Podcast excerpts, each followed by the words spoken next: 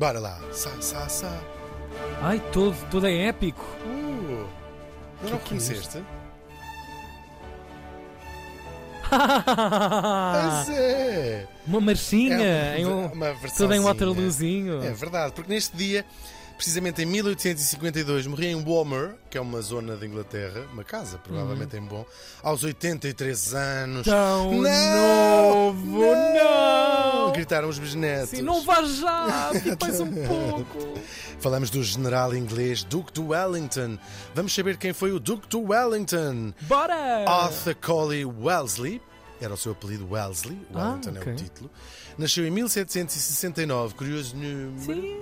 Nasceu É, em. Dublin, na Irlanda, ainda que numa família bastante boa. Portanto, compensava uma coisa e outra. Em, Claro. em Dublin eram eles, eram os Wesley.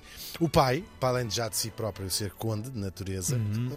ainda foi um brilhante militar, foi político e até compositor. Compunha. Já a mãe era mesmo só condessa. Mas quem dá o que tem é mais não é obrigado. E olha, quem me dera. Não era fixe. Então não era. Ser só condessa. Ah, pois. estás aqui a esta hora. Pois é.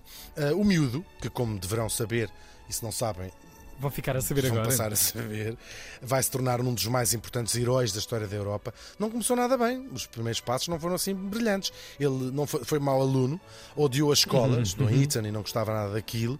Ah, e a mãe chegou a escrever no seu diário. Não sei que raio vou fazer com este miúdo. Não sei que raio hei de fazer com este miúdo preocupada. Depois, pelos vistos, teve uma ideia. Vai mandá-lo estudar para a Real Academia de Equitação, em França, e foi onde ele aprendeu três coisas fundamentais no seu futuro: montar a cavalo, falar francês e enrolar charros só com uma mão. Perfeito, parece-me ótimo. Por acaso estou a brincar que ele já, já sabia Já falar sabia francês. antes. em Não, o terceiro ponto, pensava que era o terceiro O ponto. resto é que foi lá na escola. Então, Estar a cavalo, dizer bonjour, ça va? As Enquanto está lá uma rédea numa A mão tocar música. e relar com a outra. Muito bem. Pronto. Chega, che- estás a falar de uma figura. Pois estou. Bom, acabados os Sabe. estudos, ele teve de arranjar um emprego e depois lá tinha os connects. Oh tio, acha que dá para. qual. Claro. Tal e qual. E arranjou um posto no exército a fazer basicamente nada. Nada. É o que a se única quer da coisa que fazia lá ia, ia sendo rapidamente promovido de posto. Agora, agora é o quê? Sou tenente? Não é nada. Que seria capitão. Ah, eram outros tempos também. Ah, Favorecia-se as pessoas que estavam mais próximas de nós. A sua primeira missão vai ser, ah, fora de de Inglaterra, vai ser à Holanda para participar numa coisa chamada Campanha da Flandres. É o quê? É uma tentativa do Reino Unido e do Império Alemão de invadir a França para acabar com a República que tinha saído da Revolução Francesa, que eram os poderes absolutistas a dizer. O que é isto? Mataram o rei de França. Estes gajos são malucos, temos que ir lá acabar com isto tudo, senão isto é o coração da Europa, Claro. vamos acabar com isto. A verdade é que eles eh, perdem, a França ganha esta campanha da Flandres, mas o nosso morto não deixou de fazer boa figura militar por lá. Depois disso, eles teve uma data de tempo na Índia para ajudar a reforçar o poder colonial britânico. Eles- os, os britânicos tinham acabado de chegar à Índia e transformar aquilo no parte do seu império. Ah, e também andou por outros lados, sempre que a coroa o chamava a defender os seus interesses. E é assim que em 1808 ele vai ser mandado para Portugal para Coitado. enfrentar. Coitadito. Ele, por acaso, estava a caminho da América do Sul. Ahm, para enfrentar quem? As tropas do Napoleão. O Napoleão estava a tentar, os seus generais, invadir Portugal. São as chamadas guerras peninsulares ah, e são complexas de, de explicar, sobretudo o papel de Espanha nesta história, que teve de um lado, depois teve do outro. Assim, não é nada ah, complexo vocês perceberem. Ah, quer dizer, se não percebem em 10 minutos, eu acho que se eu tivesse aqui dois meses inteiros a falar. ah, ininterruptamente iam ficar completamente na mesma. E eu ainda presto atenção. Portanto, vamos concentrar-nos apenas nas tentativas, que foram três, de Napoleão conquistar Portugal para o seu império. Ele passa a explicar. Passo a explicar. A primeira das tentativas foi nos finais de 1807, eh, comandada pelo general Junot, já cá o trouxemos, e eh, consegue, o Junot consegue entrar em Lisboa em novembro desse ano, só que já chegou tarde, no dia anterior, a família real, como já temos também aqui contado, enfiou-se em barcos precisamente com uma corte de 15 mil pessoas e foi para o Brasil. Ficava assim desfeito o plano do Napoleão, que era o quê? Destituir a Casa de Bragança e tomar o seu lugar. Ora, se, se a família Se real havia família, embora, claro. e para todos os efeitos, do Rio de Janeiro, o príncipe Dom João, futuro Dom João VI, continuava a mandar em Portugal, portanto aquilo era, fazia parte do Império Português. Ah, Mas os franceses por cá ficaram, tomaram a cidade de Lisboa e, para dar um ar de normalidade, até mandou o Junot abrir o São Carlos para dar um concerto para comemorar os anos de Napoleão.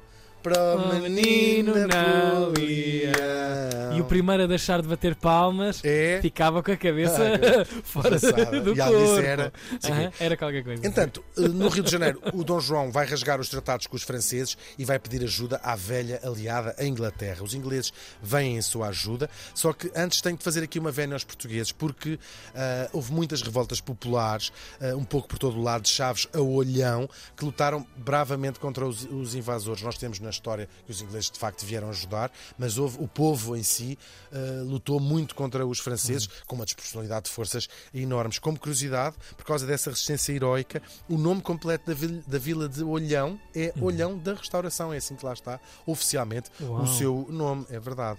Os franceses controlavam um pouco mais do que a capital, Lisboa, que no fundo também era o que lhes interessava, não era a Claro. cabeça da- do país, Ah, iam avançando, mas sempre com muita luta da parte da população. Popular. Até que as tropas inglesas desembarcam, por fim, na Figueira da Foz, comandadas pelo nosso morto, o nosso Wellesley, Ah, em duas batalhas decisivas, uma na Roliça, que fica no Bom Barral, e outra no Vimeiro, ele consegue dar um chute no rabo dos franceses. A negociação de paz é muito trágica para Portugal, a chamada Convenção de Sintra, porque os ingleses aceitaram, transportavam os franceses de volta à casa, são e salvos, e tinham ganhado, não é? E ainda deixavam levar tudo o que eles conseguissem pilhar. E levaram muita coisa de Portugal, muitos tesouros. Ainda hoje, de volta e meia, ouve-se falar em leilões em Paris, onde aparecem eh, tesouros nacionais à venda que foram sa saqueados. Um ladrão que rouba ladrão, não é? Portanto, É, é, é, pescadinha. é, é grave, sim. Ora, a, a ideia deste mau negócio eh, não foi do nosso Wesley, mas ele chegou a ter problemas em Inglaterra, porque os ingleses disseram assim: então você negociou a paz desta maneira, mas não tinha sido ele a assinar, mas por pouco não foi preso eh, como quase traidor, não é? De ter dado esta paz tão favorável aos franceses. Os franceses ainda não estavam satisfeitos e, de novo, voltam a tentar invadir Portugal. Desta vez corre-lhes melhor, as tropas portuguesas não estavam preparadas, estavam cá sozinhos, entretanto os ingleses tinham ido embora, não foram suficientes para travar os avanços no norte. Os franceses conseguiram invadir, tomar Braga, tomar o Porto, eh, não sei o que mais é que tinham tomado. Tomado. Mas estavam cheios de força. Mas estavam cheios de força, mas foi alguma coisa que eles Estava, tomaram. estava, estava. Via-se até por os olhos. Os olhos estavam ali muito coisa. abertos, meio Tadinho. vidraçados. Estava-se mesmo Estavam aberto. assim, não sei estavam. E sempre. Não, e todo. tz, Havia sempre um que perdia os outros todos. Ah, pessoal, bora lá tomar mais uma que lhes dizer, a música já acabou, a música já acabou. Bom, quem vem salvar o dia ah, são de novo os soldados ingleses e de novo o nosso Super Wesley. Desta vez a coisa vai ficar resolvida na Batalha do Douro, com as tropas do Napoleão a bater em retirada para a Espanha. Eu imagino com esta música que está a tocar o Wesley a chegar com umas calças bem apertadas, estás a sempre ver? Cheio de brilhantina, glitter na cara. Uh, cheguei! Quem é que sou eu? Super W!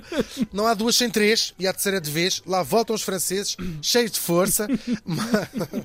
Mais um trabalho para o nosso herói. Nem todos os heróis usam capa, mas ele por acaso até usava Por uma capa tem. bem gira. Claro. E vai dar uma coça no rabo dos franceses, no bussaco. Vai-lhes bater no bussaco mesmo. Que é onde dói mais. Uma coça mesmo ali no bussaco. Ah, os franceses ainda se tentam reorganizar para invadir Lisboa, mas são apanhados pela brilhante estratégia de defesa de Wesley em Torres Vedras, as famosas linhas de torres. E assim os franceses não conseguiram mandar abaixo nem uma única linha. Sabiam disso? É verdade. e é assim que por três vezes Portugal fica a dever ao nosso Wesley a sua independência. Porém, a sua maior vitória militar não vai ser em Portugal, mas vai ser também contra o Napoleão. O imperador dos franceses já tinha sido preso na ilha d'Elba, não é? Na Toscana, só que consegue fugir e consegue retomar o poder e o seu plano de conquistar toda a Europa. Foi sol de pouca dura, foi um sonho que durou apenas 100 dias. Ele vai ser de novo derrotado, de novo pelo nosso morto. Agora, Duque de Wellington, tinha sido elevado a Duque de Wellington, numa das batalhas mais famosas da história, em Waterloo, ou Waterloo, como dizem os ingleses, isto fica na atual Bélgica. O Napoleão vai ser definitivamente mandado para o Caraças, mais exatamente onde fica o Caraças, a ilha de Santa Helena, no meio do Atlântico Sul, lá mesmo em baixo, e por lá morreu, curiosamente, na mesma casa e talvez na mesma cama onde o Duque de Wellington tinha dormido quando veio da Índia, há muitos anos atrás, quando era novo, em direção Descansar, fazer uma. Estavam na mesma casa, se calhar até na mesma cama, não devia ter muitas camas Uhum. boas aquela casa, sem desprimor para os habitantes de Santa Helena. Santa Helena, um beijinho. Deve ser uma coisa bem esperta, Santa Helena. Depois, com a vitória do Waterloo, o agora Duque e o mais famoso herói do seu tempo, sem dúvida, ele dedicou-se à política, chegou a ser Primeiro-Ministro da Inglaterra e morreu, já depois dos 80 anos, coberto de glória e provavelmente também de cataratas. Gonorreia. tudo que tinha, papagaio. tudo a que tinha direito. Lembramos este homem de quem a mãe tinha dito não sei que raio hei de fazer com este miúdo. Engraçado. Portugal não esqueceu de recompensá-lo. Ele recebeu, entre outras honrarias, os títulos de Conde do Vimeiro, Marquês de Torres Vedras e Duque da Vitória, que é o primeiro título de Duque dado em Portugal a um estrangeiro.